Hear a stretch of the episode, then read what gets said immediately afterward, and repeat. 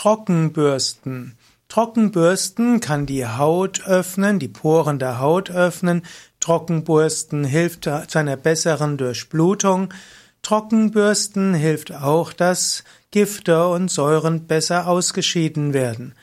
Die regelmäßige Trockenbürstenmassage hilft, dass die Haut gesund ist, dass man sich wohlfühlt und dass auch äh, belastende Stoffe besser ausgeschieden werden können.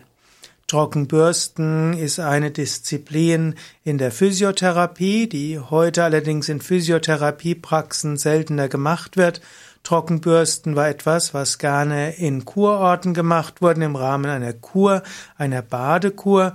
Dort spielten gerade auch Bäder, Kaltbäder, Bäder, Wärmebäder oder auch Wechselbäder eine wichtige Rolle und Trockenbürsten war auch eine Anwendung. Ich spreche jetzt so etwas von der Vergangenheit, denn das Bäderwesen in Deutschland hat seit 1995 sich erheblich verändert und ist eigentlich abgewechselt worden von Reha-Maßnahmen. Und so ist eine Menge von gesunden, äh, ja, letztlich von gesunden Kuren entweder verschwunden oder wird nur noch für Selbstzahler angeboten.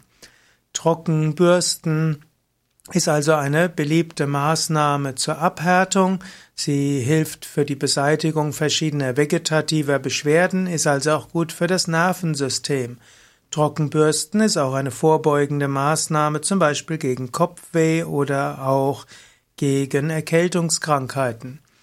Trockenbürsten funktioniert wie folgt.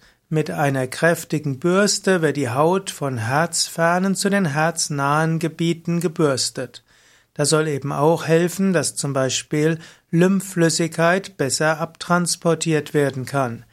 Man kann sagen, das Trockenbürsten ist auch eine gute Hilfe für das Venensystem und auch für das Lymphsystem.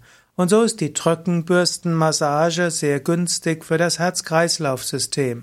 Auch das ganze Nervensystem wird durch das Bürsten erstmal aktiviert und nachher harmonisiert.